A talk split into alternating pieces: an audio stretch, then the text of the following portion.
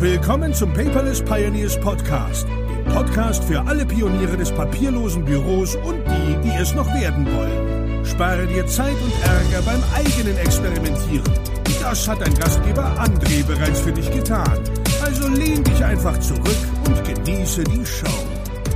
Hallo und herzlich willkommen zur 119. Episode des Paperless Podcast. Mein Name ist André, schön, dass du wieder dabei bist oder vielleicht auch frisch eingeschaltet hast. Heute möchte ich mit dir über ein Thema sprechen, was uns alle nicht nur beruflich, sondern auch privat betrifft. Vielleicht kannst du ja für den einen oder anderen Teil etwas am Ende mitnehmen. Und zwar möchte ich mit dir über sogenannte Herausforderungen sprechen. Man könnte jetzt auch sagen, schwierige Situation oder großes Problem. Meistens ist es ja so, ein Problem ist ein Problem und dafür sucht man dann meistens eine Lösung. Kleine Dinge kann man schnell sofort regeln, große Dinge brauchen etwas Zeit. Aber wenn das was richtig kompliziertes und schwieriges wird, ja, so eine richtig schwierige Situation, wie ich es vorhin schon mal erwähnt habe, dann kann so ein Problem auch relativ schnell zu einer Herausforderung werden. Also laut Wikipedia ist eine Herausforderung ein Aufruf zum Kampf. Ja, man, ne, also vielleicht mal bildlich gesprochen, das Problem steht gegenüber vor dir, du hältst die Hand hin und forderst das Problem auf, beziehungsweise das Problem fordert dich auf, komm, stell dich mir im Kampf. Du gegen mich. Dabei kann ja äh, Herausforderung ist nur der, der Aufruf zum Kampf, aber dahinter kann jetzt ein Beziehungsproblem, ein berufliches Problem und ein Softwareproblem, ja, da kann ganz viel hinterstecken. Es ist ja nur ein Synonym. Es hätte auch Pink Panther heißen können oder irgendwas. Aber es ist so, dass wir uns im Leben ganz häufig Herausforderungen stellen müssen. Und ich sage bewusst auch, wir müssen uns der Herausforderung stellen und nicht wünschen, es gäbe sie nicht. Vielleicht kennst du auch diesen Typ Mensch, der, wenn es schwierig wird, ähm, ja, den Kopf einzieht, sich geduckt hält, ja, sich, sich, sich klein und dreckig macht, ja, also nee, also nee, das, äh, da möchte ich jetzt nichts mit zu tun haben, da distanziere ich mich von, ja, die gehen dann so den Weg des geringsten Widerstandes. Ja, das muss jemand anders für mich lösen. Da kann ich ja, das kann ich sowieso nicht machen. Oder vielleicht löst sich das Problem auch von selber auf. Ja, ähm, häufig ist man dann wie gelähmt. Ja, man möchte vielleicht was tun, aber ah, ich bin jetzt nicht der Abteilungsleiter, ich kann das gar nicht entscheiden. Was kann ich als kleiner Mitarbeiter da schon tun? Oder ja, Mensch, ja, es gibt bestimmt tausend Beispiele dafür, ohne sie jetzt alle rauszuholen. Ja, aber ähm, auf der einen Seite muss man natürlich erstmal diese Herausforderung auch begutachten. Wie groß, wie schwer ist sie überhaupt? Welche Mittel muss ich dafür in den Kampf führen? Brauche ich dafür eine Rüstung, ein Schwert und ein Schild? Oder ähm, kann ich das vielleicht einfach im Vorbeigehen regeln und es ist gar nicht so groß, wie es aussieht? Worauf ich eigentlich hinaus möchte, ist, dass es häufig ähm, jetzt mal auf der beruflichen Ebene so ist, dass wir bei der Paperless GmbH von Mitarbeitern angesprochen werden. Die sagen, ja, hier bei uns in der Firma, wir machen das XYZ, aber wir wissen, das geht auch anders und wir würden gerne, aber da tut sich nichts. Könnten Sie da mal Kontakt aufnehmen mit meinem Vorgesetzten? Erstmal hands-on, total genial, ja, da sucht jemand die Initiative, stellt sich der Herausforderung, ja, und klockt nicht morgens ein, abends aus und macht die gleiche Scheibenkleisterarbeit wie immer, obwohl er weiß, es könnte schneller, effizienter gehen und höchstwahrscheinlich könnte er dann auch früher Feierabend machen oder die Zeit für andere Dinge nutzen, was am Ende ja für Firma und für den Angestellten auch sehr gut kommen würde. Ich sage dann meistens, hey, vielen Dank, erstmal für den Anruf, das erfordert schon Mut. Und ähm, haben Sie denn schon mal mit dem Vorgesetzten darüber gesprochen?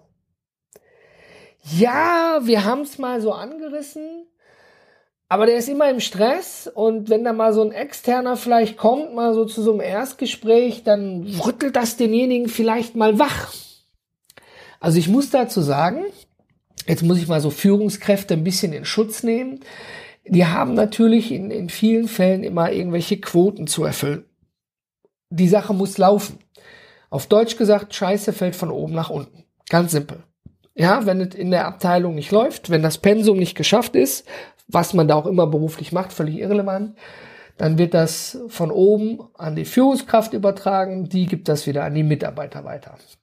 Und natürlich, wenn dann da ein Mitarbeiter kommt, so wie derjenige, der mich dann in diesem Beispiel angerufen hat, hey, Innovation, ich habe da eine Idee und eine Möglichkeit und ich habe da sogar schon eine Firma rausgesucht, die vielleicht helfen kann, soll man da nicht mal miteinander sprechen, dann geht das ganz häufig, ja, finde ich gut, habe ich aber im Moment wirklich keine Zeit für, weil wir müssen jetzt Projekt XY weiter voranbringen.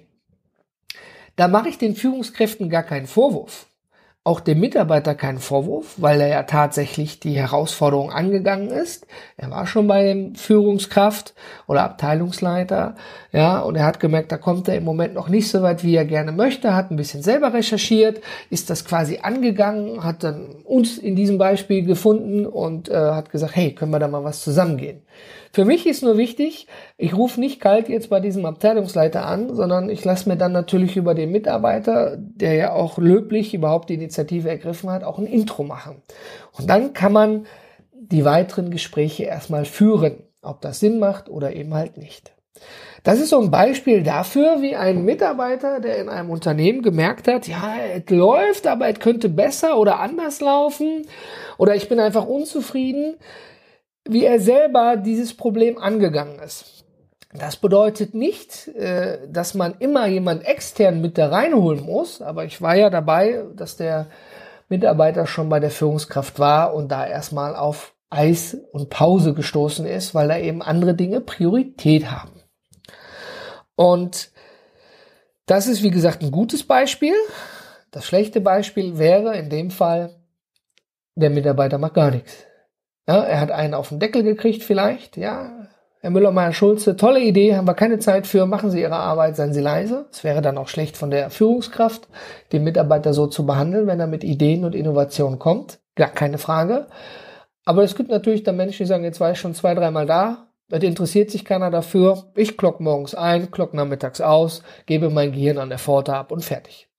Ob das so die richtige Mitarbeiterkultur ist, die gepflegt werden möchte, ich mag es zu bezweifeln. Ich glaube auch nicht, dass sich da jemand sehr wohl fühlt. Dann könnte man genauso in der Fabrik am Fließband arbeiten, ohne zu sprechen.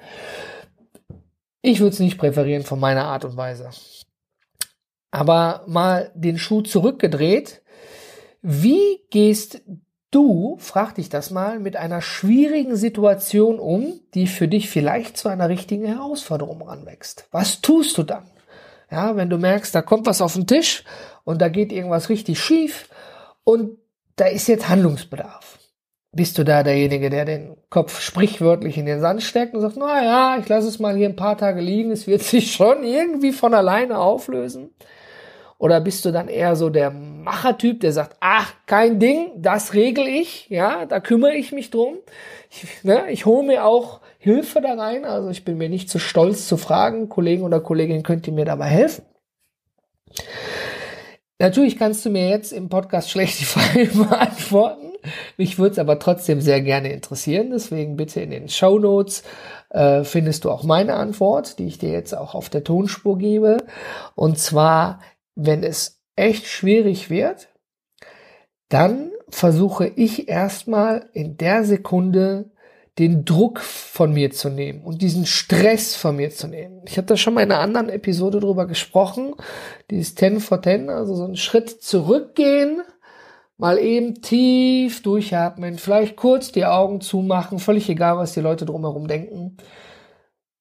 Und dann nochmal mit frischem Wind da dran gehen. So mache ich das in schwierigen Situationen.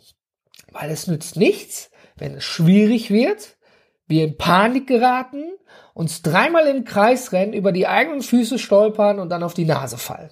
Dann können wir das Problem auch nicht lösen. Also ich gehe hin, versuche den Druck und den Stress rauszunehmen, indem ich erst einmal kurz durchatme und überlege, was ist das Problem? Ist das eine schwierige Situation? Kann das zu einer richtigen Herausforderung werden? Kann ich das alleine stemmen? Muss ich das alleine stemmen? Kann ich mir dabei Hilfe holen? Und wenn ja, wer ist der richtige Ansprechpartner? Und vor allen Dingen, wie in vielen Projekten, welchen Zeitrahmen haben wir überhaupt dabei? Wie machst du das? Fragezeichen. Gerne in den Kommentaren unter paperless-podcast.de in Episode 119 oder schreib mir eine Mail. Jetzt ist es so, jetzt sind wir beide in uns gegangen und haben überlegt, ja, puh, wie gehe ich das denn an? Aber was kann denn dann passieren? Es können Ängste oder Zweifel aufkommen. Das geht beruflich sowie privat. Ja? Also, Moment mal. Kann ich das überhaupt, kann ich da die Verantwortung für übernehmen? Und, und wenn ich das tue und es klappt nicht und dann, dann geht das Projekt schief und da steht da mein Name drin. Ja, also so die Zweifel. Bin ich dazu überhaupt befähigt, das zu schaffen?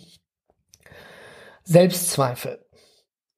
Also ich denke, das ist äh, auch ein schwieriges Ding und man muss auch, äh, ja, nicht lernen, wie soll ich das ausdrücken? Aber ähm, es gibt Menschen, die überschätzen sich.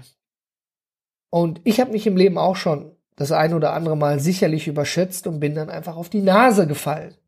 Ja, äh, solange es mich nur mein Geld kostet, ist es die eine Sache. Wenn es dann für andere teuer wird, ist es dann eine andere Sache.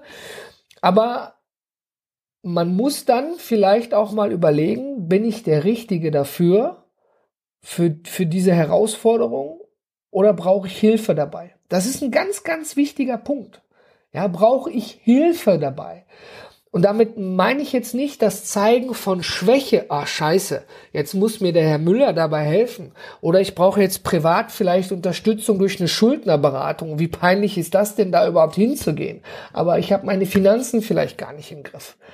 Ja, also das sind dann auch Zweifel, Ängste und Sorgen, die entstehen, die man entweder wegdrücken kann und stolz geschwellter Brust sagen kann, ich mache das schon Entweder es klappt oder klappt nicht, das weiß, wissen wir nicht, ist ein Gedankenexperiment, äh, Gedankenexperiment hier bei uns.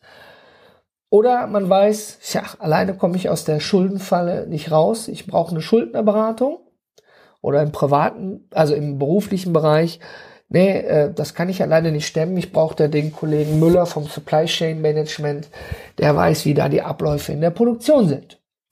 Und das ist auch so etwas, wo man gut überlegen muss brauche ich Hilfe oder brauche ich eben keine Hilfe. Manchmal hilft es da auch ganz simpel und einfach, das mal kurz niederzuschreiben. Es kann auch gerne ein Blatt Papier sein. Es muss jetzt kein Tablet sein oder, oder digital, ja. Das, was gerade da ist. Einfach mal niederschreiben, wenn man sich unschlüssig ist. So die gute alte Milchmädchenrechnung oder Pro und Contra. Ne? Kann ich das alleine stemmen? Wenn ja, oder brauche ich Hilfe? Nein, auf der Kontra, auf der Haben- und Nicht-Haben-Seite, wie beim Bankkonto. Manchmal hilft das auch für Entscheidungen, weil es müssen ja Entscheidungen getroffen werden. Ich bin sehr entscheidungsfreudig, ich bin aber auch sehr rot, ja, also ich treffe schnell Entscheidungen, auch aus dem Bauch heraus. Das ist vielleicht nicht immer gut, würden jetzt andere sagen, ja. Ähm, andere überlegen dafür sehr lange und treffen keine Entscheidung und dafür vergeht dann eben viel Zeit. Aber wenn man da einen guten Mischmasch findet und eben alles gut durchdacht ist und dann auch zügig eine Entscheidung getroffen wird, ist es doch eine gute Kombi. Ähm, vielleicht mal so am Rande jetzt. Was mache ich denn, um überhaupt Herausforderungen meistern zu können? Wenn ich merke, ich komme an eine. Ich habe ja mit dir darüber gesprochen, wie ich mit einer schwierigen Situation umgehe, einen Schritt zurück, nochmal drüber nachmachen, was passiert, wenn Ängste und Zweifel aufkommen, vielleicht nochmal niederschreiben, ne? gut überlegen, brauche ich Hilfe, brauche ich keine Hilfe und auch nach Hilfe zu fragen, ist, weiß Gott, keine Schande, ja. Und um eine Herausforderung meistern zu können, habe ich hier mal so drei Geheimtipps für dich. Die helfen mir und ich hoffe, sie helfen dir auch. Der erste Tipp ist, mach dir deine Motivation klar. Warum solltest du dieses Problem, Schrägstrich, Herausforderung überhaupt angehen? Zum Beispiel im beruflichen.